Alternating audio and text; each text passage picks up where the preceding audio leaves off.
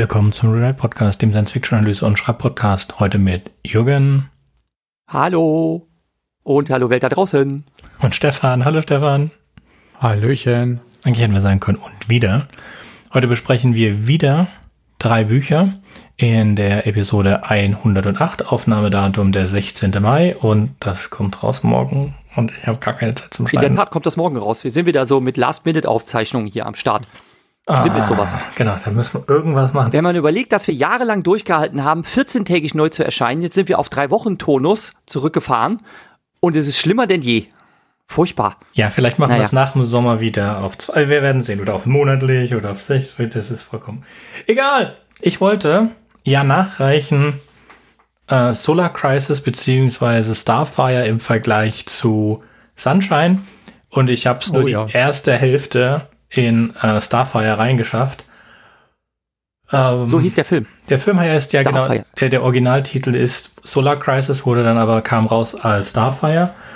Und ich hatte immer gedacht, es sei eine, äh, es, äh, ähm, Sun, Sunshine sei ein Remake davon.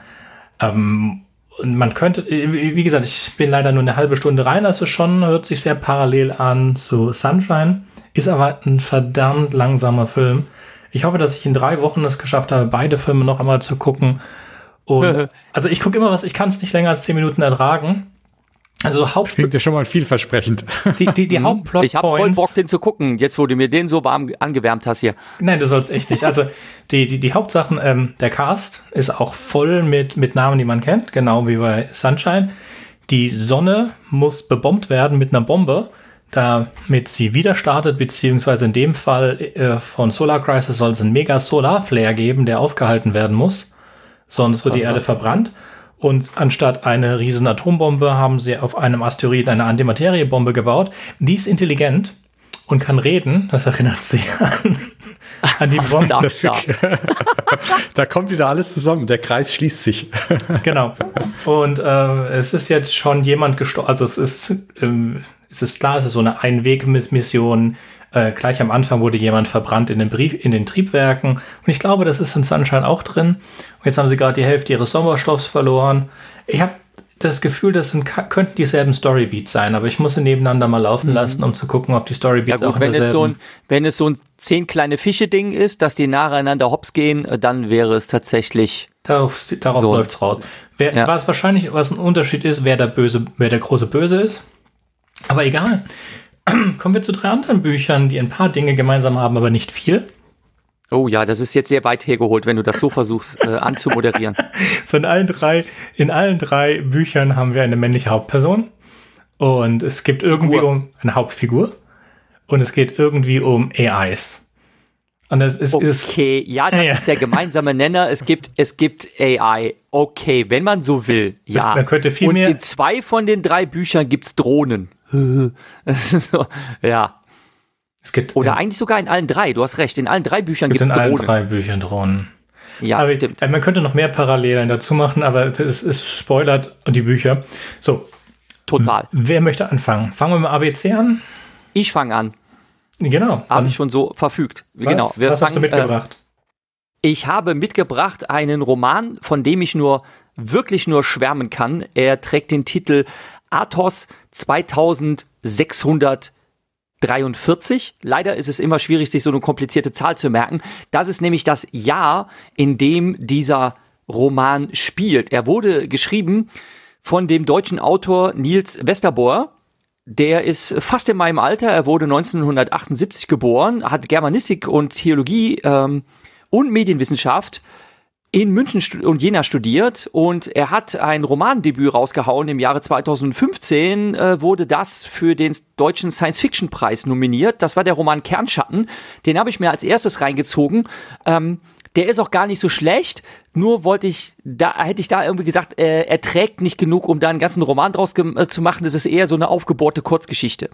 Dieser Roman hier, den ich mir allerdings danach gegeben habe, eben mit diesem Titel Athos 2643, ist ähm, verdientermaßen ein 400 Seiten starker Roman, der es wirklich, wirklich, wirklich in sich hat. Der ist also wirklich super. Es ist das allererste Mal, dass ich mir einen Roman wirklich war dreimal hintereinander angehört habe als Audiobook, weil ich den so toll fand und mir dann das Buch dazu geholt habe, um es dann nochmal zu lesen, also zumindest Auszüge davon zu lesen, um dann einfach nur festzustellen, okay, es hat gelesen tatsächlich einen anderen Vibe als das Audiobook, was einfach so fantastisch vorgelesen ist von dieser Stimme.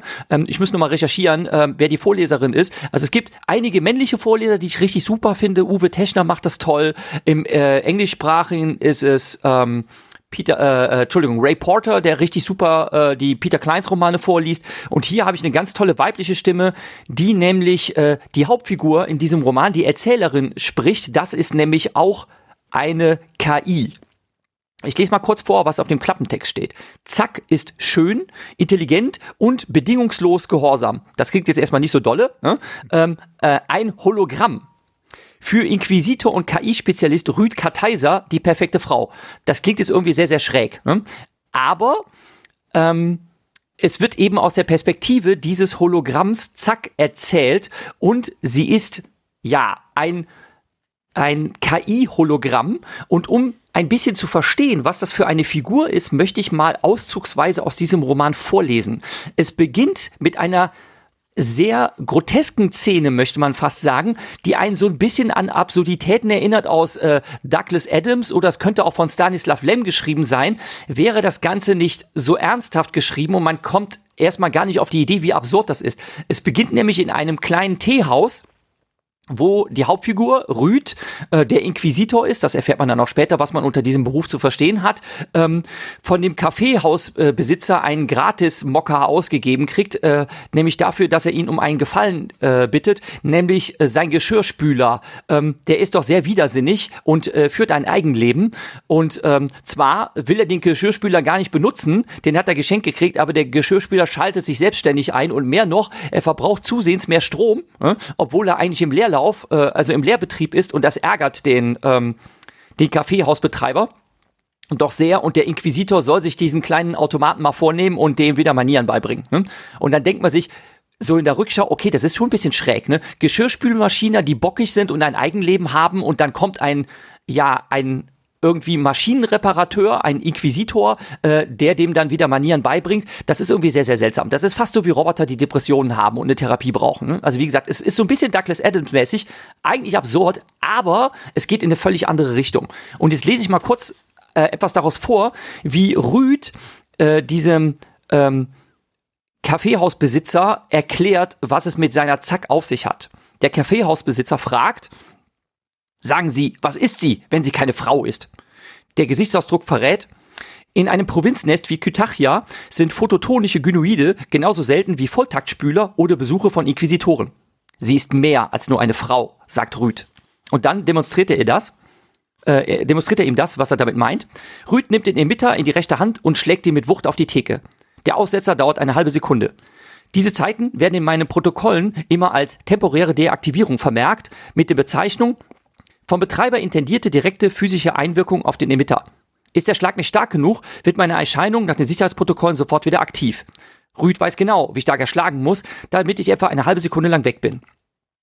Mit einer Standardfallbeschleunigung von 9,81 Meter pro Sekunde Quadrat zieht er mich mit einem einzigen Schlag aus. Was ist mit diesem Satz gemeint, dass er sie mit einem einzigen Schlag auszieht? Sie ist eben ein Hologramm, allerdings auch etwas mehr. Sie hat eine ganz leichte ähm, physische Festigkeit, so dass sie Kleider tragen kann. Und wenn er sie ausschaltet, dann fällt das Kleid einfach zu Boden, weil sie eben für eine halbe Sekunde verschwunden ist. Der Wirt hat sich abgewendet. Eine Projektion? fragt er in Richtung des Brokatvorhangs. Rüd legt den Emitter zurück auf die Untertasse. Emission. Sie hat eine gewisse Solidität. Sie möchte sich wieder anziehen, bittet der Wirt. Ich bin schon dabei, das Kleid vom Boden aufzuheben, als Rüd dem Wirt den Emitter zuschiebt. Das ist Sender und Empfänger zugleich. Hoch aufgelöstes Hören. Tomografisches Sehen mit über 1000 Klicks in der Sekunde. Und natürlich als Interface die Emission einer weiblichen Erscheinung beschränkter Solidität. Immer dann, wenn der Betrachter es wünscht. So. Das erinnert jetzt ein bisschen an äh, Blade Runner 2049, ähm, wo ähm, Kay dieses Hologramm Joy hat, äh, von der er sich ja auch sehr bezaubern lässt. Und es ist auch nicht zu äh, nicht überraschend, dass Rüd sich auch in dieses Hologramm ja verliebt, ähm, was eigentlich ja eine ziemliche Dummheit ist, denn er will einfach nicht begreifen, dass sie eigentlich nur eine Intelligenz ist, eine künstliche, die ihm auch weit überlegen ist, weit, weit überlegen, ähm, die eben nur eine menschliche Gestalt hat und ja, das ist ja nur eine äußere Hülle. Was diese Intelligenz drauf hat, das erfährt man schon auf der nächsten Seite, wo sie nämlich sich dem ähm, Kaffeehausbesitzer nochmal zuwendet. Ich lese nochmal vor. Ich beuge mich vor, signalisiere Zuwendung, indem ich die Unterarme auf die Theke lege und warte, bis der Wirt mich konzentriert ansieht. Von draußen dringt der eben einsehende, ersetzende Gesang des Muezzins gedämpft durch die geschlossene Eingangstür. Herr Timur Kayala Kaplan, ehemals Berufsboxer, Kreisler und Imam, geboren in Afyon am 13. September 2591. Ja. Ich habe Ihnen drei Dinge mitzuteilen. Zuallererst sollten Sie den Fleck zwischen Mund und Nase, den Sie mit Ihrem Bart verbergen, endlich hautärztlich untersuchen lassen. Sie werden das gleich morgen früh tun, denn dann kann man, noch kann man was daran machen. Dr. Yaji in der Chimbali äh, hat im Neuen einen Termin frei. Nehmen Sie den. Außerdem sollten Sie den Speicher Ihres Subkutanpiepers leeren. Es befinden sich mehrere unbeantwortete Anrufe mit derselben anatolischen Raumsignatur in der Schleife. Ich vermute, es ist wichtig. Wenn Sie nicht wissen, wie Sie den Speicher Ihres Subkutanpiepers leeren, den Sie ja erst seit zwei Wochen haben, kann ich Ihnen dabei helfen. Ich weiß, wie das geht. Er lügt, aber das ist seine Sache. Und was ist das dritte? fragt er, während er seinen Bart abtastet. Servieren Sie in der kommenden Woche erst einmal das Baklawan aus den blauen Tüten in der Kühltruhe. Es wird ab Mittwoch nicht mehr schmecken. So mit dieser kleinen, äh, geradezu beiläufigen, möchte man sagen, Machtdemonstration, was dieses KI-Wesen alles kann. Sie kriegt nämlich wirklich alles mit über tausende von Kilometern Entfernung. Ähm, sie kann alles gleichzeitig wahrnehmen und kann das auch alles mit einbeziehen. Und im Gegensatz zu der Fehlbarkeit des Menschen vergisst sie überhaupt nichts. Ähm, ist sie einfach allen anderen Sterblichen um sich herum absolut überlegen. Und das lässt sie ähm, in einer unfassbar eleganten Erzählweise ähm, die Leserinnen und Leser wissen. Und dabei ist sie eigentlich noch mit gedrosselter Leistung unterwegs und im Laufe des Romans werden ihre Fähigkeiten etwas aufgebohrt. Und jetzt möchte ich noch eine andere Passage euch zeigen, ähm, die ich auch sehr beeindruckend finde, weil ähm, der Roman ist eben nicht nur durch seinen Plot so spannend, sondern er hat auch ähm, immer wieder eingestreut ganz tolle, ja, regelrecht philosophische Überlegungen. Gegenwart hat, physikalisch gesehen, keine Ausdehnung. Sie ist eine Grenze, zur Unendlichkeit hin dünn. Eine Grenze, die nur existiert, weil es, auf dem Physik weil es einen physikalischen Unterschied zwischen Vergangenheit und Zukunft gibt. Es ist etwas, das es zugleich gibt und zugleich nicht gibt, wie ein Horizont, der fortweicht, wenn man sich ihm nähert. Organisches Leben ist geprägt von dem sicheren Empfinden, einer in einer Gegenwart zu existieren. Beim Menschen hat dieser Eindruck, abhängig von Genese und Person, eine empfundene Dauer von etwa einer Sekunde. Es ist der Zeitraum, in dem man sich bewegt oder den der Satz einnimmt, den man gerade liest. Der Zeitraum, in dem die Erwartung auf das Kommende mit der vollständigen Erinnerung an das ebene Gewesene zusammenfällt, dass das Bewusstsein nicht irre daran wird, in einer unendlich kleinen, eigentlich nicht existierende Zeit festgehalten zu sein. Alles Erlebte, was diese Sekunde durchlaufen hat, entgleitet unwiederbringlich und wird zu einer Erinnerung. Und dieses Erinnern, dieses sich nicht erinnern können, das Vergessen, das ist eigentlich das Thema, was sich durch diesen ganzen Roman zieht. Denn Rüd vergisst immer wieder, dass sie ein Kunstwesen ist. Er vergisst immer wieder, dass sie eigentlich keine Frau ist, sondern nur eine Intelligenz, welche wie eine Frau aussieht. Sein Job als Inquisitor, das möchte ich jetzt auch verraten, besteht darin, sowas wie ein, ja, KI-Therapeut zu sein.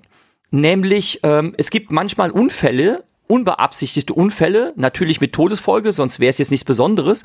Und dann wird ein Inquisitor losgeschickt, um ähm, mit der KI, die diesen Unfall verursacht hat, beziehungsweise diesen Unfall hat geschehen lassen, ein Gespräch zu führen und eine äh, sogenannte Ethikkorrektur vorzunehmen. Denn jede KI, die zum Beispiel die ganzen Lebenshaltungssysteme, Lebenshaltungssysteme, irgendeine äh, Raumstation oder sonst etwas überwacht, ähm, muss immer wieder Entscheidungen fällen, was jetzt zum Wohl der Gemeinheit ist. Das erinnert einen an das Trolley-Problem und es gibt auch ein Kapitel in dem Roman, der diesem Trolley-Problem gewidmet ist. Also, wen überfährt man jetzt, äh, diesen oder jenen, wenn man irgendein Opfer äh, in Kauf nehmen muss bei einem unausweichlichen Unfall?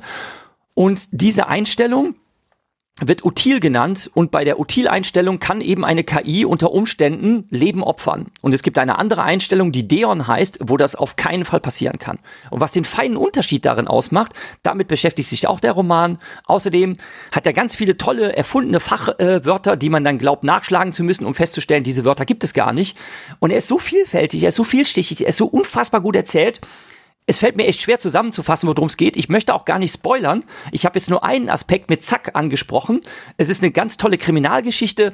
Es ist eine Geschichte, die in einem ganz größeren Zusammenhang steht, mit einem unfassbar coolen Twist am Ende, den ich unmöglich hätte voraussehen können. Und deshalb habe ich den Roman auch mehrmals mir reingezogen.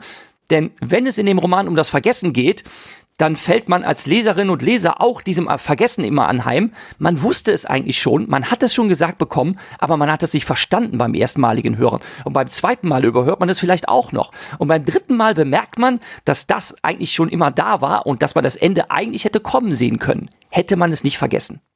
Habe fertig. Hast du fertig, ja. So, jetzt machen wir auf jeden Fall einen Spoiler-Teil, weil ich kann mich nicht erinnern, den, den Roman gelesen zu haben. Nicht? Nee. Dann hast du aber echt noch was vor dir. Nee, ich habe den Roman gelesen, super. Jürgen. Ich habe das alles auch mich erinnert an was du gerade erzählt hast.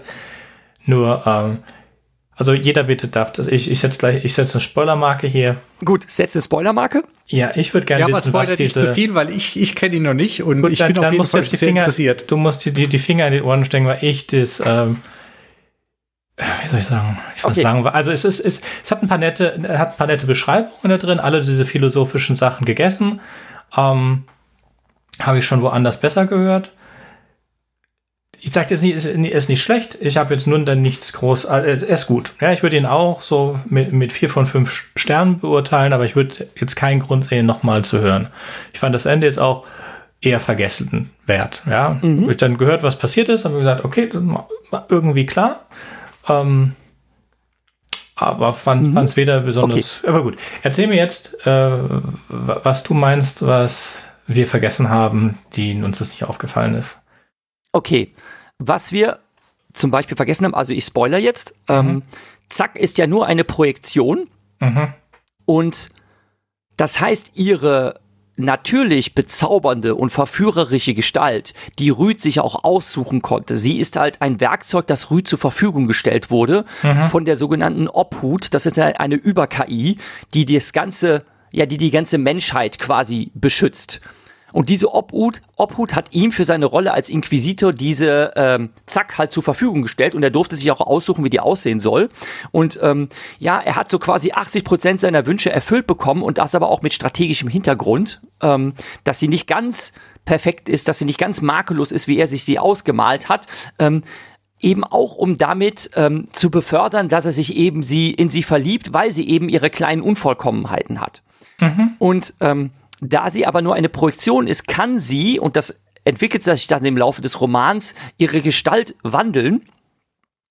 Und das wird in einer Szene zum Beispiel, wird das erwähnt, hm, dass sie nämlich dann einen Angreifer ähm, auseinandernimmt mit absoluter Überlegenheit, weil sie es kann, weil sie nämlich entfesselt ist. Sie läuft nicht mehr auf 30 Prozent, äh, sondern auf ja, praktisch maximaler Kapazität. Und dann wird in einem Nebensatz fallen gelassen, dass sie diesem Gegner in der Gestalt eines anderen äh, Astro Asteroidenbewohners, das ist das, wo sich das Ganze abspielt, auf einem Asteroiden namens äh, Athos, ähm, dass sie diesem Angreifer eben in einer anderen Gestalt gegenübertritt, äh, um ihn äh, zu überlisten.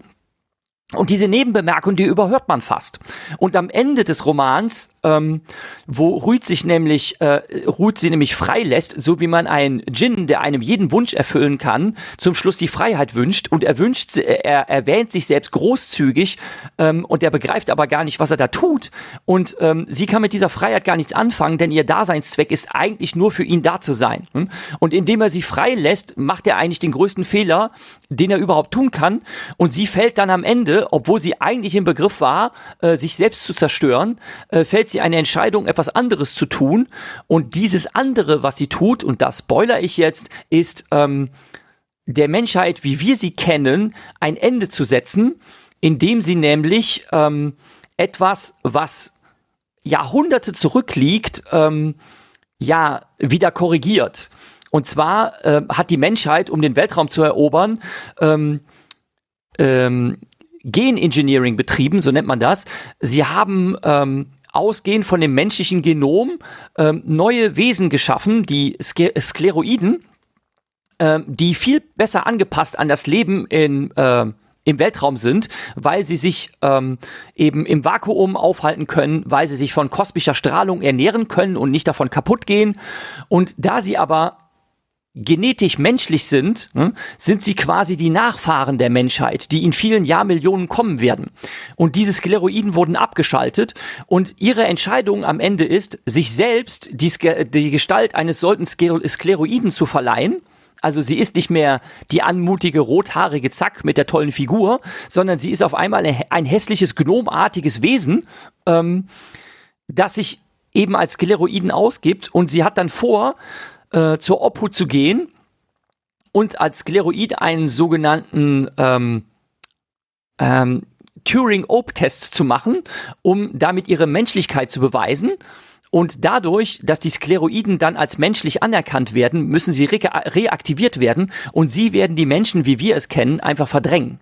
Das heißt, damit ist quasi das Ende der Menschheit, wie wir es kennen, besiedelt, besiegelt. Und das ist ein richtig krasser Twist, den ich wirklich nicht habe voraussehen können. Und das war tatsächlich von Anfang an der gesamte Plan. Rüd ist mit seiner Inquisitionsaufgabe auf diesen Asteroiden zu reisen eigentlich nur instrumentalisiert worden, um eben das zu ermöglichen. Das begreift er aber gar nicht. Und Zack selbst ist sich dessen auch nicht bewusst, trotz ihrer übermäßigen Intelligenz, sondern es hat sich einfach alles so gefügt. Und sie äh, schließt am Ende, ähm, also fällt sie den Entschluss, dass wenn sie sowieso sehen wird, dass das einst kommen wird, hm, also irgendwann wird die Menschheit sich dahin entwickeln. Und weil sie weiß, dass das passieren wird, ist es gegenstandslos, ob es jetzt oder erst in Jahrmillionen passiert. Und sie entschließt sich dann einfach, das jetzt umzusetzen. Denn es ist eh nicht aufzuhalten. Und das ist ziemlich krasser Twist, fand ich. Also ich habe das nicht vorausgesehen. Weiß nicht. Genau. Okay. Das Gute ist, Jürgen, obwohl du mich gespoilert hast, ich bin so verwirrt, dass ich glaube ich, wenn ich das Buch anfange, ja. äh, also eh anfange. Aber es klingt sehr interessant. Du kannst auf jeden ja, Fall lesen. Ich Tolle. weiß nicht, das, ob das. Das ist eben das Tolle. Der Roman, der Roman wirklich war. Er verwirrt dich beim ersten Hören oder beim Le ersten Lesen verwirrt er dich sehr. Die Papierform hat auch ein Glossar im Anhang, wo ein paar wesentliche Begriffe erklärt werden. Das ist aber nur ein Bruchteil der Wörter, mit denen ähm, Westerboy um sich schmeißt, denn ähm, er, er bedient sich zum Teil einer erfundenen Fachsprache, ähm, wo man tatsächlich überzeugt ist irgendwann, dass es diese Wörter wirklich gibt. Zum Beispiel verwendet er immer wieder das Wort Remscheid ähm, und es, er meint da nicht die, mit die Stadt, sondern es ist ein Fachbegriff benannt nach ähm, ähm, Björn Remscheid und ich glaube Björn oder Nils, ich weiß nicht, also äh, Vornamen, ne, Nikolaus, Entschuldigung. Nikolaus Remscheid ist aber auch egal. Und er, er verwendet das als Fachbegriff, so wie man natürlich auch gewohnt ist, so Wörter wie äh, Newton oder äh, Ohm äh, oder sonstige Begriffe oder Herz mit TZ geschrieben, ne, als Fachbegriffe mhm. zu verwenden. Und so verwendet er den Ausdruck Remscheid, der meint, dass eine KI, die mit hinreichend Informationen ausgestattet ist und hinreichend Daten hat, eine absolut treffersichere Zukunftsprojektion treffen kann. Und zwar über Minuten genau kann eine KI vorhersagen, was passieren kann. Das ist wirklich nach unseren Maßstäben übermenschliche Fähigkeit in die Zukunft zu sehen. Und das ist halt wirklich sehr, sehr cool und sehr, sehr krass durchdacht, wie die Geschichte damit erzählt ist. Und es werden halt den ganzen Roman hindurch, werden halt Hinweise gestreut, der dir eigentlich verraten, was dir eigentlich verrät, wie die Geschichte ausgehen wird, aber du überhörst das alles, weil du es eben nicht einordnen kannst und weil es solche unauffälligen Randbemerkungen sind, dass du sie eben wieder vergisst. Und auch beim zweiten Hören hast du noch nicht alles bemerkt. Und erst beim dritten Hören sind mir einfach so viele Details noch aufgefallen, weil ich eben wusste, wie der Plot ist, weil ich wusste, was als nächstes passieren wird und weil mir dann klar war, okay, das wird alles angedeutet hm? und es wird alles schon vorausgesagt. Du musst es eben nur verstehen. Und deshalb finde ich den Roman so unfassbar intelligent erzählt. Und es gibt noch eine andere Textstelle, die ich eben, ich wollte nicht äh, mich tot monologisieren, äh, die ich mir noch aufgehoben habe. Die möchte ich euch jetzt gerade noch mal vorlesen zum Abschluss weil es auch etwas ist, was ich stilistisch wirklich toll finde. Ich sag dann auch nachher noch was zu diesem Erzähl äh, Erzählstil. Marwan hat eine Tafel Zartbitterschokolade auf ein, aus einem hohlen Beutel gezogen, den er unter der Arbeitsplatte versteckt hält. Er legt sie äh, neben meinem Emitter ab, so dass er immer wieder ein Stück davon abbrechen kann. Rüd rückt in Reichweite, fixiert die Schokolade mit seinem Blick, zieht die Lippen zwischen die Zähne, sein Blick weitet sich ein bisschen, dreht, äh, dreht kurz ab zu Marwan, dessen höfliche Frage abwartend, dann wieder zurück, die Schokolade beäugend, sich fragen, ob er sich einfach auch, es verwerfend, das Verwerfen sogleich bedauernd, mit kurzem Stirnrunzeln, wann hatte ich das letzte Mal Schokolade? Der, ähm, und diese Art zu schreiben, diese Art zu erzählen, das nennt man Sekundenstil.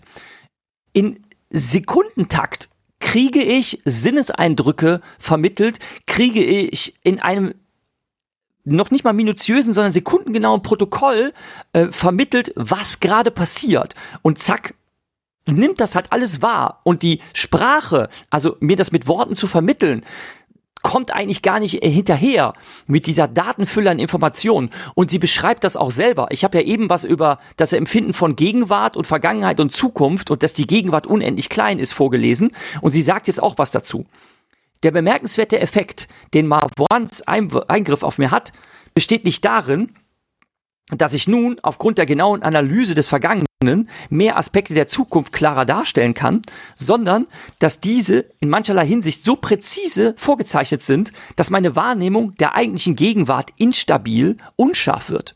Dass sich die Zahl der Möglichkeiten, welche die kommenden Sekunden bereithalten, deutlich verringert und sich, wie in diesem Fall, sogar nur eine Möglichkeit hervortut, Rüd will ein Stück Schokolade und wird es bekommen, fallen Erinnerung und Erwartung so ununterscheidbar zusammen, dass sie nicht mehr genau fest, dass ich nicht mehr genau feststellen kann, wann eigentlich genau jetzt ist. Und das finde ich einfach so cool geschrieben. Diese, dieser Gedankengang, der ist so toll. Ich scheitere leider daran, das richtig super vorzulesen. Also ich kann wirklich sehr, sehr ans Herz legen, dass, sich das als Audiobook zu geben. Es ist unfassbar gut vorgelesen und es ist echt unfassbar intelligent erzählt. Ich wünschte, ich selbst könnte so schreiben. Ich ziehe da wirklich den Hut ab. Ja, hast mir auf jeden Fall Lust gemacht, das ganze Ding zu lesen. Das vielleicht freut mich sehr. Das freut mich sehr. Ich werde jetzt auch die nächsten Monate mit missionarischen Eifer auf meinen Literaturtreff jedem dieses Buch an, anpreisen. Okay. Jawohl. Aber eine Frage hätte ich da noch mal ganz kurz. Ich meine, ich kann es mir mittlerweile schon auch mit dem Beispiel denken, aber weil du angefangen hast mit der Geschirr Geschirrspülmaschine, die irgendwie zu viel Energie verbraucht, das Ganze ist schon, also sag ich mal jetzt, weil du auch Douglas Adams als Referenz genannt hast, aber das klingt jetzt doch eher ein bisschen ernsthafter, die ganze Nummer, ne? Genau, der, der, der ganze Roman ist total ernsthaft geschrieben und das mit dem Geschirrspüler ist mir im Nachhinein eigentlich aufgefallen, dass das eigentlich eine absurde ähm, Überlegung ist, aber der ganze Roman ist wirklich sehr, sehr ernsthaft. Und Aha. wenn wer den äh, Film Her oder Ex Machina mochte, hm, insbesondere thematisieren ja beide Filme, dass ähm, eine männliche Hauptfigur sich verführen lässt von einer Stimme oder von der Schönheit und Anmut eines Wesens, was vorgibt, weiblich zu sein, aber nur eine künstliche Intelligenz ist. Also wer das nachempfinden kann, wer diesen Zauber des äh, Hologramms Joy in Blade Runner 2049 nachempfinden konnte, dem kann ich eben auch diesen Roman Athos 2643 nahelegen, weil das genau diesen gleichen Vibe hat. Und es ist unfassbar gutes Worldbuilding. Ich habe jetzt so viele Sachen gar nicht erwähnt. Ne? Die ganzen Figuren, die da vorkommen, die ganzen Details, ähm, die, die, die Technik, äh, die er sich da ausgedacht hat, ist alles richtig, richtig, richtig cool. Und was Sönke eigentlich total hätte gefallen müssen, ähm, Rüd, die Hauptfigur, ist ein radikaler Atheist und er legt sich damit äh, religiösen Fanatikern an und er ist total genervt von denen. Ne? Und da gibt's auch richtig richtig bissige Grundsatzdiskussion und auch die, finde ich, haben unglaublichen Charme. Der ja, Roman ist so vielschichtig, er ist wirklich super. Ja, es ging an mir ein bisschen vorbei. Ja, ich finde ihn nicht schlecht, aber ich fand ihn auch jetzt nicht äh, sowas Besonderes. Aber ich muss auch sagen, ich habe auch einen anderen Roman abgebrochen nach fünf Minuten und werde ihm wieder eine zweite Chance geben, der zu einem der besten Romane in der Science Fiction ever gehört, weil ich einfach nach fünf Minuten dachte, ach komm, was für ein Scheiß. Aber über den reden wir ein anderes Mal. Ähm ich fürchte, du hast, ich fürchte, du hast Westerbords Roman einfach nicht die, die Aufmerksamkeit geschenkt, die er verdient hätte. Also, den muss man aufmerksam hören. Und zwar wirklich sehr aufmerksam. Wie gesagt, ich habe ihn mir dreimal komplett angehört. Ich habe manche Szenen wirklich vier, fünfmal angehört hintereinander, um das auch wirklich zu verstehen, um jedes Wort aufzusaugen, um die ganzen Details und die, die Nebenbemerkungen auch alle zu erfassen. Ich habe manche Sachen nochmal nachgelesen. Ich habe lange nicht mehr so viel Arbeit in eine Lektüre gesteckt. Das ist super. Weil der einfach so das ist, toll es freut mich, ist. dass er dir das so gut gefallen hat. Ich habe jetzt nur nichts gehört, was mich davon überzeugen würde, ihn nochmal zu hören. Schade, schade. Ja, aber ich kann aber halt nicht alle erreichen. Nö. Geht mir mein Beruf genauso. Wir müssen auch nicht alle erreichen können. Das ist alles in Ordnung. Ich finde schön, dass er dir so gut gefallen hat. Ähm, gehen wir zu Drohnenland, würde ich sagen. Okay. Ich äh, stelle vielleicht ganz kurz mal die Rahmendaten und die Handlung vor. Ähm, ich bin auf jeden Fall gespannt, was ihr beide dazu sagt, weil ich war mir die ganze Zeit nicht sicher, bis ich fertig war. Also es geht um ähm, Drohnenland von Tom Hillenbrand und der ist seines Zeichens Wirtschaftsjournalist und übrigens auch äh, Fellow Podcaster. Der hat nämlich den äh, Blacklist Podcast, in dem er ähm, ähnlich wie wir gerade alte Bücher empfiehlt ähm, hm. die in Vergessenheit geraten sind. Also, the Blacklist. Du hast die Blacklist oh, gesagt. Blacklist, oder? Ja, ja. Okay, freudscher Versprecher. Blacklist, ja, aber ja. ich finde schön, dass du es angesprochen hast. Dann kann ich es nämlich gleich auch ansprechen und muss nicht darauf warten, bis du fertig bist. ähm, ist, ist, ist ein netter Podcast. Es gab ihn mal. Äh, er hat eine Season gemacht, in dem er Bücher vorstellt, die in der Backlist sind. Backlist sind die Bücher, die gerade nicht im Druck sind. Das heißt, man kann Backlist-Bücher nur noch antiquarisch bekommen.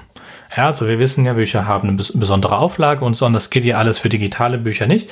Und ich habe auch ähm, ein Buch am Rande der Vorstadt heißt das. Das ist ein einziges Werk eines Autors, für das ich genauso Feuer und Flamme bin wie äh, Jürgen für Athos. Und das wollen wir auch irgendwann mal besprechen. Dazu müsste ich es aber natürlich noch mal lesen. Ich habe das Buch nur einmal gelesen, es geht mir aber nicht aus dem Kopf und das seit Jahren. Aber dazu zu später.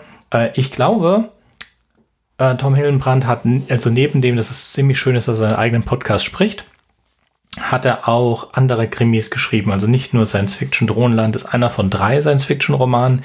Die, die mir bekannt sind, die anderen beiden sind Cube und Hologrammatica. Und ähm, die sind alle gut. Drohnenland ist vielleicht von den dreien meiner Meinung nach der schwächste. Und wenn ich es richtig in Erinnerung habe, hat er auch sehr viele andere sogenannte kulinarische Krimis geschrieben. Das heißt, es ist ein, ein, ein Tausendsacher Sasser, der sich also jetzt nicht auf äh, die Science-Fiction-Bereich spezialisiert, obwohl er sehr gute Science-Fiction-Romane schreibt und auch sehr glaubwürdige und sehr gut recherchierte. Ähm, er ist mehr so der Krimi-Autor. Ja, Tausendsasser trifft's, denn der war, glaube ich, auch mal, äh, ich meine sogar, dass ich das Pseudonym kenne. Er hat Spiegelkolumnen geschrieben bei Spiegel mhm. Online und er hat irgendwie ein, äh, ein, Buch über die Geschichte von Pen and Paper geschrieben. Ähm, ich habe nämlich dann auf YouTube ein Interview von ihm gefunden. Also, also es scheint ein ganz angenehmer Zeitgenosse zu sein. Und ich habe mir dann direkt auch noch ein anderes Buch bestellt, was er empfohlen hat, aber das soll jetzt nicht Thema sein.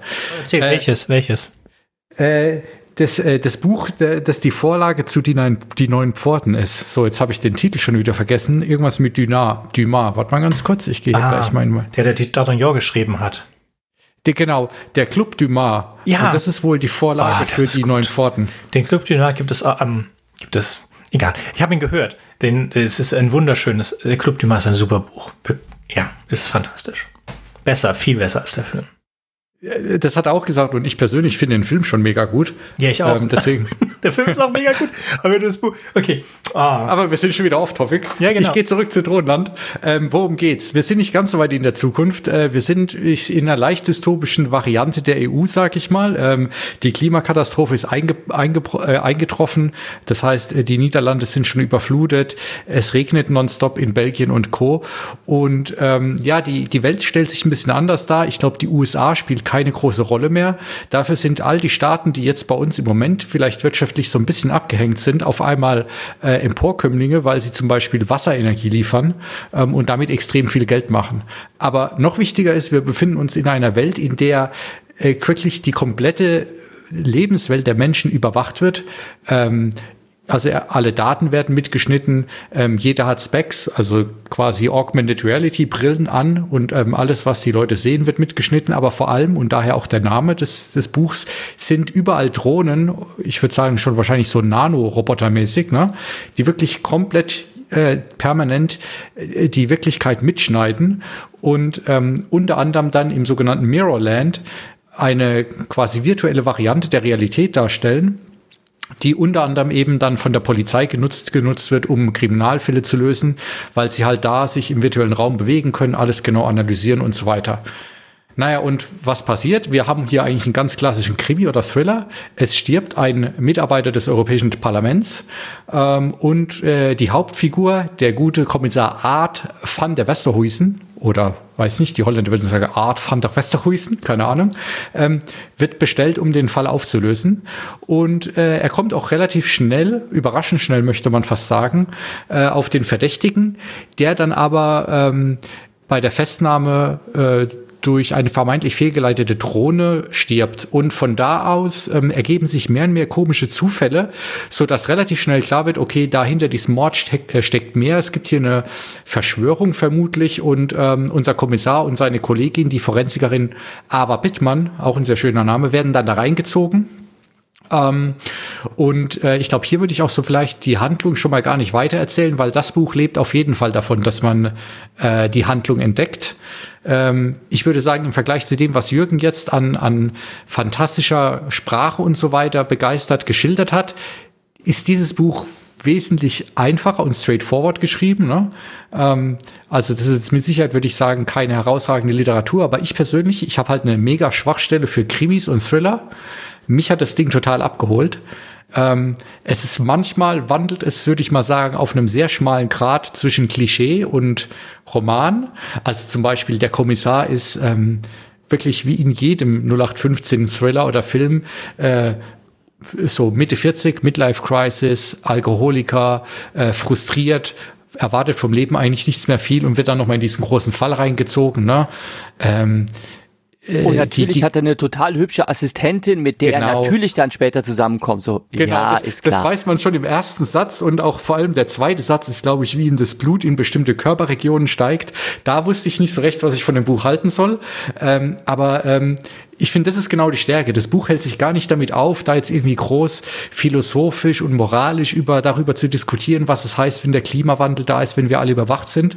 Das ist einfach Tatsache und überlässt quasi den den LeserInnen so ein bisschen die Interpretation der ganzen Sache. Und das hat mir echt wirklich gut gefallen, zumal halt der Kriminalfall zumindest für mich sehr spannend war. Ähm, so dass ich auf jeden Fall sagen würde, man sollte das Buch lesen oder hören, weil es ist auch nicht sonderlich dick.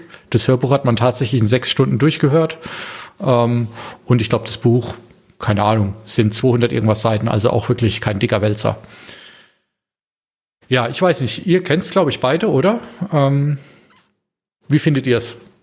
Also, es war mein erster Hildebrand und ich finde, es ist das Schwächste, mhm. aber es ist ganz okay. Und ich habe mich einfach davon berieseln lassen und am Ende gedacht, ja klar, wer hätte anders, wer, wer hätte denn sonst sein sollen, ja? Also es ist, mhm. ist jetzt nicht so irgendwas, was mit einem Twist aufwartet. Ähm, das ist auch für die anderen beiden Bücher. Die leben nicht von ihren Twists, sondern die leben von den Figuren, die leben von der Welt und von der Spannung. Und das ist, äh, gefällt mir in den allen Fällen super gut. Äh, in allen drei Büchern. Jürgen, was meinst du? Ja, ich muss halt auch sagen, es ist okay, aber es hat mich halt nicht umgehauen. Wenn du, Stefan, sagst, so solche äh, Kriminalgeschichten und Thriller wären so dein, ich nenne es mal Guilty Pleasure, ähm, dann ist es bei mir halt so, pff, ja, ähm, es müsste halt schon eine ungewöhnliche Story sein, die mich mhm. jetzt irgendwie äh, die mich jetzt irgendwie umhauen könnte. Und es ist halt dann nach meinem Empfinden doch zu sehr äh, scherenschnitthaft. Ähm, es ist einerseits interessant, dass dieses Worldbuilding halt sagt, ja, okay, wir beschäftigen uns jetzt nicht mit Klimawandel und wir beschäftigen uns jetzt nicht mit Überwachungsstaat, sondern es ist jetzt einfach Fakt und die Menschen leben damit ganz alltäglich. Hm? Ähm, dass eben zum Beispiel so ein Tatort komplett digital abgebildet wird und dass die Forensik dann darin besteht, dass man eben in dem digitalen Abbild des Tatorts herumstochert, weil eben alles an Daten da ist. Man muss jetzt erstmal nur äh, aufmerksam genug sein, äh, das zu entdecken, was wesentlich ist. Das ist mhm. eben das, das Ungewöhnliche. Hm? Das kommt übrigens, um dann nochmal eine Rück, einen Rückblick auf den, äh, auf meinen Roman zu bringen, äh, da kommt das übrigens auch drin vor. Hm? Ich habe ja gesagt, die KI ist verantwortlich für einen Todesfall, ähm, der angeblich nur ein Unfall war. Und äh, Rüd rekonstruiert diesen Unfall dann auch, weil es auch davon natürlich eine Aufzeichnung gibt und das wird dann halt als Hologramm ihm nochmal vorgespielt, ähm, wie ähm, jemand eben stolpert und in die Rotorblätter einer fliegenden Drohne gerät. Hm? Und da sich eine tödliche Verletzung zuzieht. Und er guckt das, äh, er spult das Video vor und zurück und vor und zurück und vor und zurück, ne? kann dann auch Teile ausblenden. Äh, das kann man sich dann auch richtig schön vorstellen, äh, dass alles rausgenommen werden soll aus der Projektion, außer die Augen des Opfers. Und dann guckt er in die Richtung, wo die Augen schauen, ähm, stellt sich vor die Augen und sagt, okay, jetzt nehme ich raus aus der Projektion und dann sieht er, was die Augen zu diesem Zeitpunkt gesehen haben, um dann in den Reflexionen der Augen zu entdecken, was, ist, was vielleicht ein Indiz dafür sein könnte, warum das passiert ist. Hm? Und mhm. so eine Art von Forensik, die ist natürlich nur möglich, wenn es einfach eine unfassbare, hochauflösende Aufzeichnung der Ereignisse gibt. Hm? Und das zum Beispiel hat ein Drohnenland und der Roman noch miteinander gemein. Und ich glaube, deshalb bin ich da auch darauf gekommen, dass wir die gemeinsam besprechen könnten. Ja, ich glaube, so war das. Mhm. Was siehst du? Hast du wieder was gedacht? Nee, und was ich aber ähm, noch finde, ist, ähm, ich finde oft äh, Romane, die so ins Thema VR gehen, ja, die haben oftmals so das Problem, dass sie schnell so ein bisschen esoterisch werden oder sich in so einer Kunstwelt bewegen, die dann für mich einfach nicht wirklich glaubwürdig ist. Ja, ich, ich mag ja Otherland zum Beispiel sehr gerne, aber eigentlich ist es irgendwann zu abgedreht. Und hier finde ich halt das Interessante und für mich auch viel realistischere ist, dass eigentlich die VR gar nicht dazu da ist, irgendeine Fantasiewelt aufzubauen, sondern halt wieder nur ein Abbild und vielleicht nochmal das Abbild ein bisschen zu erweitern. Und eine andere Sache, die ich jetzt bei dem Buch, das jetzt vielleicht eher so ein bisschen Metaebene, ganz, ganz interessant war, fand, äh, das Buch wurde geschrieben 2014, also vor dem Brexit, aber tatsächlich spielt der, der potenzielle Brexit, der damals ja noch eine Möglichkeit und keine Realität war, in dem Buch eine ziemlich große Rolle. Und das fand ich wiederum ganz lustig zu sehen, okay, wie man sich das so 2014 als mögliches Zukunftsszenario ausgedacht hat und jetzt mittlerweile halt die Realität das Ganze schon eingeholt hat. Ähm, plus natürlich, dass jetzt die letzten zwei, drei Jahre ja im Prinzip genau die Themen Metaverse wurde ja überall durchgenudelt und jetzt im Moment halt KI und AI, ähm, die da halt irgendwie so finde ich dann schon ganz gut eingebaut werden, ja. Also, weil oft ist ja bei so Büchern auch entweder ist so Technobabble, ja, was dann auch ein bisschen albern ist, oder es ist halt total an der Realität vorbei.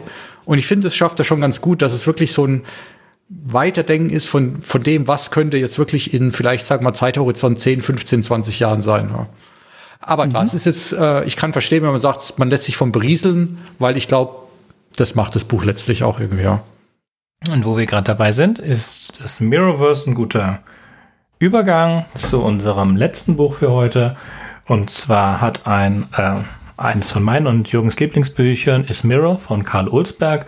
Da gibt's auch ein Mirrorverse, das ist sogar einer der, der zwei technischen Hauptbestandteile des Buchs. Und dieser Autor hat ein oder mehrere neue Bücher geschrieben, ist sogar eine ganze Menge, aber noch äh, eine Reihe von Science-Fiction-Büchern, die heißen äh, Neopolis. Und das, die ersten beiden dieser Reihe ähm, sind bei Audible im Abo umsonst, also im Abo in inklusive. Und ich habe mir das erste Buch durchgehört und fand es gut und Jürgen fand es nicht so doll. Und da, deswegen habe ich gedacht, da müssen wir drüber reden, wenn wir so unterschiedliche Meinungen wieder zu einem Buch sind. Ähm, dazu muss man sagen, ich, was ich an einem Buch möchte, ist primär eine, eine, eine gute Idee. Also entweder eine gute oder eine Idee, die ich noch nicht gehört habe in äh, in der Form von Philosophie und von von Science. Und dann möchte ich gerne eine Geschichte, die die die die spannend ist, die gut geschrieben ist, aber ich mag's, wenn sie nicht zu spannend ist. Und Mirror hat wirklich eines der äh, wenigst spannendsten Enden ever.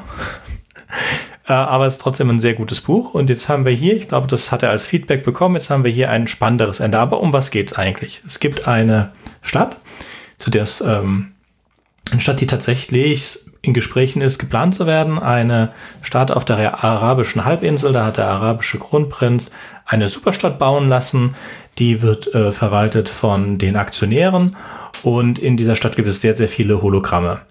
Und es gibt auch einen Djinn.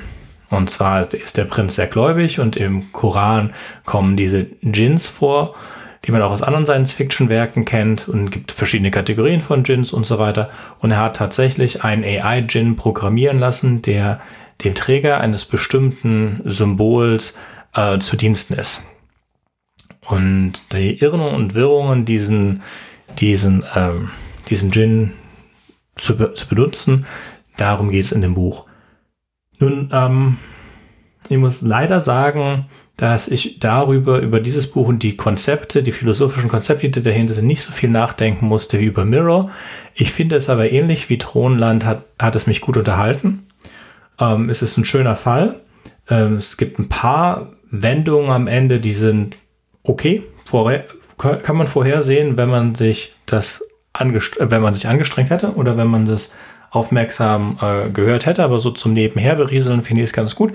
Ich werde ein bisschen Zeit vergehen lassen, bevor ich das zweite Buch der Serie höre und wenn es gut ist, dann werde ich mir wahrscheinlich das dritte auch anhören. Das, ich habe so nicht mit kompletten Serien.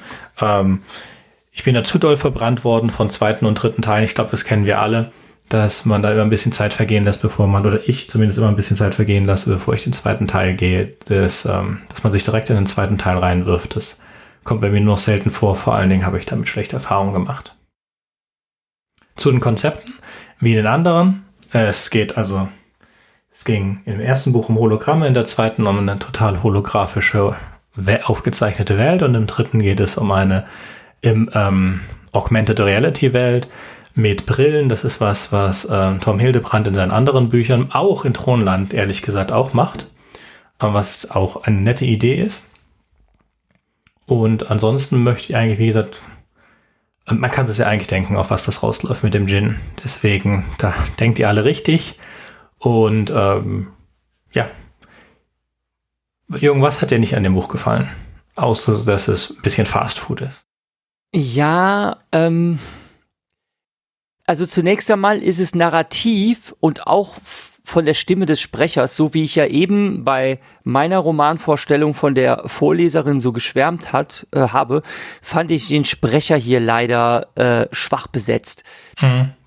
Es, es ist, es, es hört sich an wie ein Jugendroman, nur ist die Hauptfigur eben kein Jugendlicher, sondern ein junger Erwachsener. Er redet aber wie ein Jugendlicher. Und damit meine ich nicht ähm, die, dass er in Jugendsprache spricht, also sich wie ein Teenager äußert mit Kraftausdrücken oder sonst was, sondern der ja, wie soll ich sagen, so der sprachliche Duktus und die Gedankengänge und auch die Tiefe dessen, wie er redet und auch so sein Moralempfinden. Es wirkt alles sehr flach so leid es mir tut. Hm?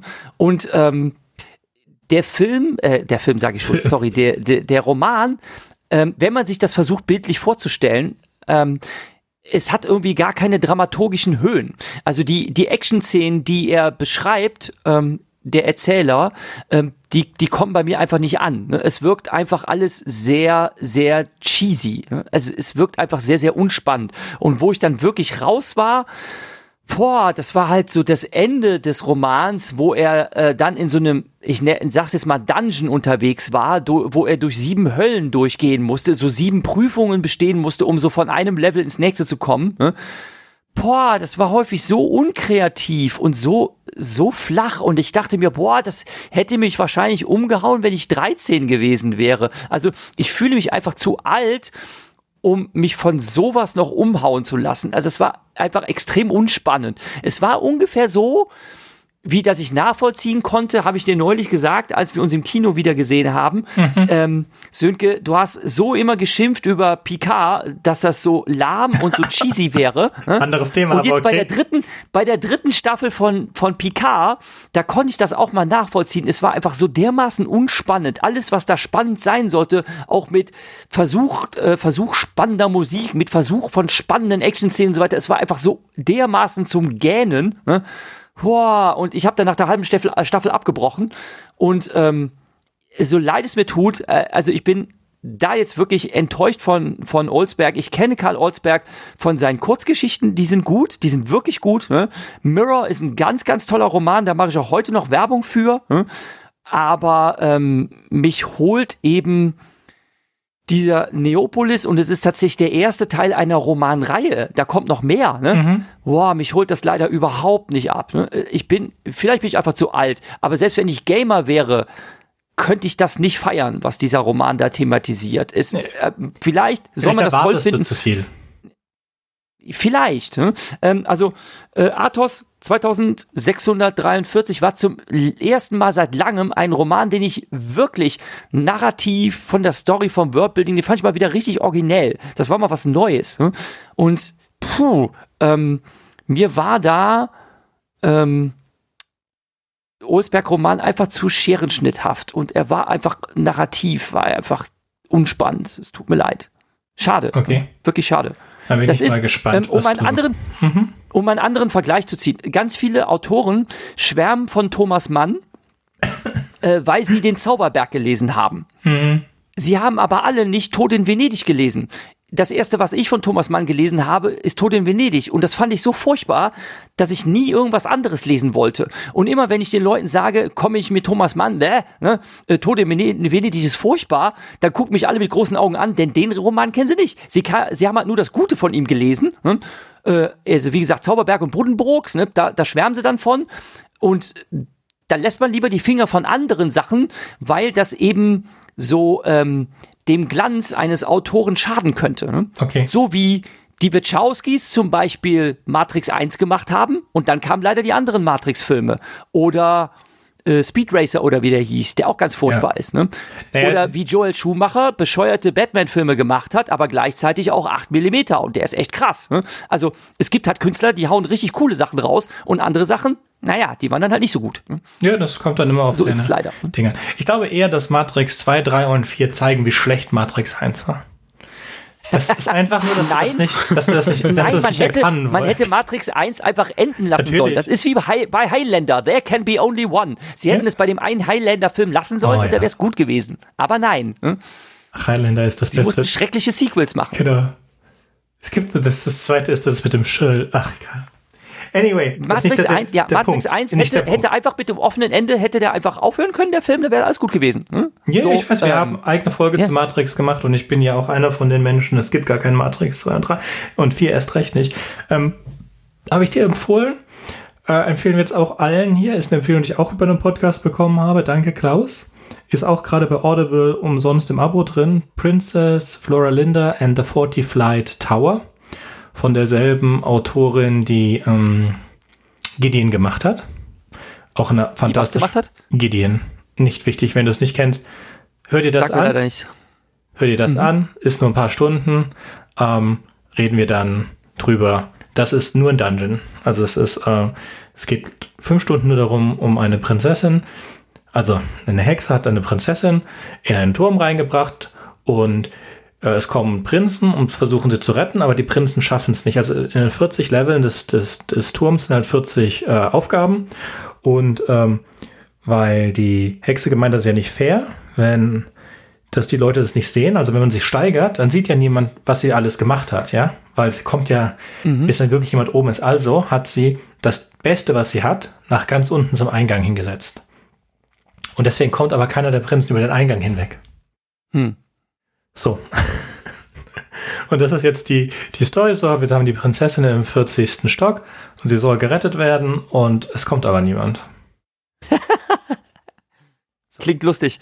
Genau. Und du liest, du liest es und das nächste Mal können wir ganz kurzes Update dazu machen, was du davon hältst. Okay, Ähm, okay, okay. Ähm, Stefan möchte ich gerade noch bitten, ähm, wenn Leuten Drohnenland gefallen hat, hättest du eigentlich noch irgendwelche Empfehlungen dazu? Ich habe nämlich gerade in die Show Notes äh, eingetragen, äh, die Filme, die man gesehen haben könnte oder die man sehen sollte, um äh, Athos gut zu finden und oder umgekehrt. Hm? Und was würdest du denn mit Drohnenland assoziieren? Also wem Drohnenland gefällt, wem könntest du dann auch noch andere Sachen ans Herz legen? Oder umgekehrt, wer das und das gelesen hat, der wird dann wahrscheinlich Drohnenland auch gut finden.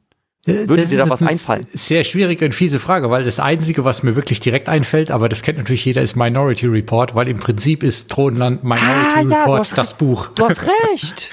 Nein, aber du hast recht. Minority Report, da werden wir irgendwann ankommen. Das ist ja auch äh, eine Philip K. Dick-Verfilmung. Ne? Und ähm, da kommen wir irgendwann in unserer Philip K. Dick Kurzgeschichten-Erzählreihe, kommen wir da irgendwann auch dran vorbei. Was jetzt unmittelbar vor uns liegt, ist Der Goldene Mann, äh, wo es auch eine Verfilmung von gibt mit Nicolas Cage namens Next. Ähm, es gehört so auch zu den vergessenen Perlen. Das wäre was für zu Unrecht vergessen, fällt mir gerade ein. Aber egal, das wird irgendwann bei, bei, ähm, na, wie heißt er doch gleich? Philip K. Dick wird das verbraten. Okay, Minority Report, ja, gute Idee. Ja, nehm ich, nehmen wir auf in die Show Notes. Hm? Genau.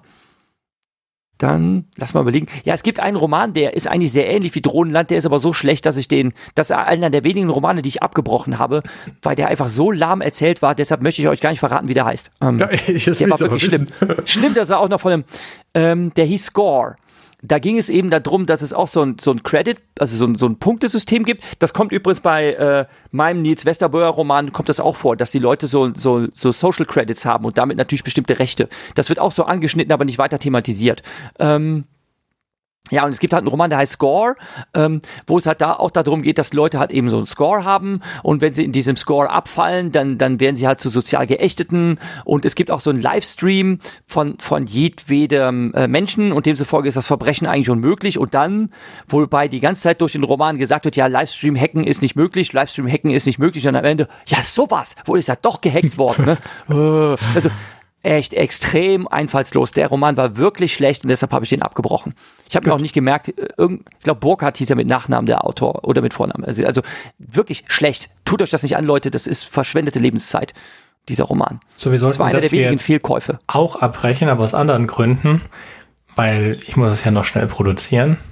Viel machen kann ich hier nicht. Ähm, Ja, mein Versprecher, mein Verleser könntest du rausschneiden, das wäre und wenn ich das schaffe, dazu müsste ich es ja, es ist ja schon 23 Uhr. Wann hast du dich versprochen? Ähm, ja, bei der zweiten Lesung oder so. Also da, wo ich so monoton vor mich hinlese und deshalb wahrscheinlich seltener ähm sage, ne, äh, da habe ich irgendwo mal anset absetzen müssen, weil ich mitten im, das mich so verhapselt hapselt habe und Ich dann habe ich mich auch entschuldigt dafür. Ich Ja, kann es nicht so lieb. versprechen.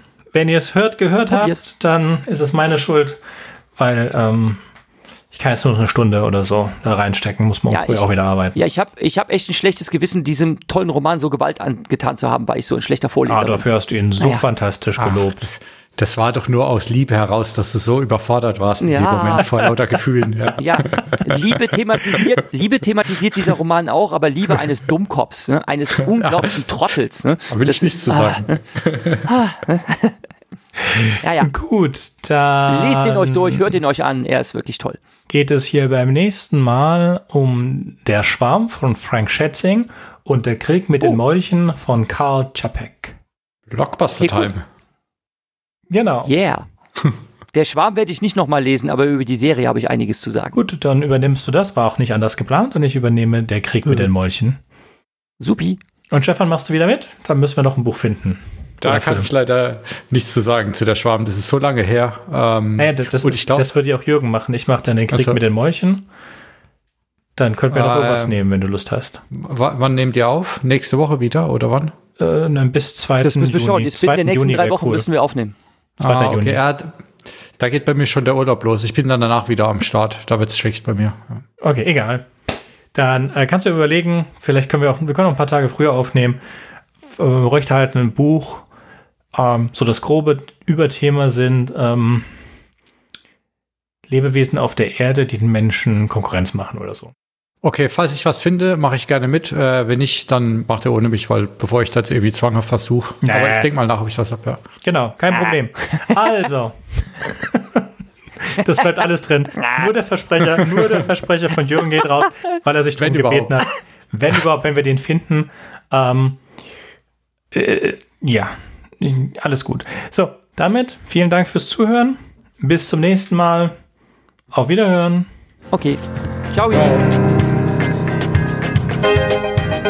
Wartet, ich habe noch was vergessen. Wenn euch unser Podcast gefällt und ihr vielleicht sogar mitmachen möchtet, würden wir uns über Nachrichten von euch freuen. Ihr erreicht uns unter anderem über podcast at rewrite-podcast.de, Twitter oder Reddit. Über Kritik und Kommentare freuen wir uns natürlich auch. Ihr könnt uns unterstützen, indem ihr uns weiterempfehlt und bewertet, zum Beispiel auf iTunes, Spotify oder YouTube oder auf jeder anderen Podcast-Plattform, die uns führen. Zum Mitmachen braucht ihr nichts weiter zu haben als ein Headset und das kostenlose Programm Studio Link Standalone. Ihr könnt eigene Themen vorschlagen oder ihr sucht euch etwas aus unserem Sendeplan aus. Den Sendeplan und die weiterführenden Links findet ihr unter rewrite-podcast.de slash mitmachen. Und ihr könnt auch bei unserem Geschwister-Podcast Podyssey reinhören. Podyssey veröffentlicht alle zwei Wochen eine Kurzgeschichte aus den Genren Fantasy und Science Fiction. Wenn ihr ein paar von unseren tollen Podcast-Aufklebern haben möchtet, dann schickt uns einfach eine Nachricht mit eurer Adresse und wir schicken euch Aufkleber. Tschüss! Thank you.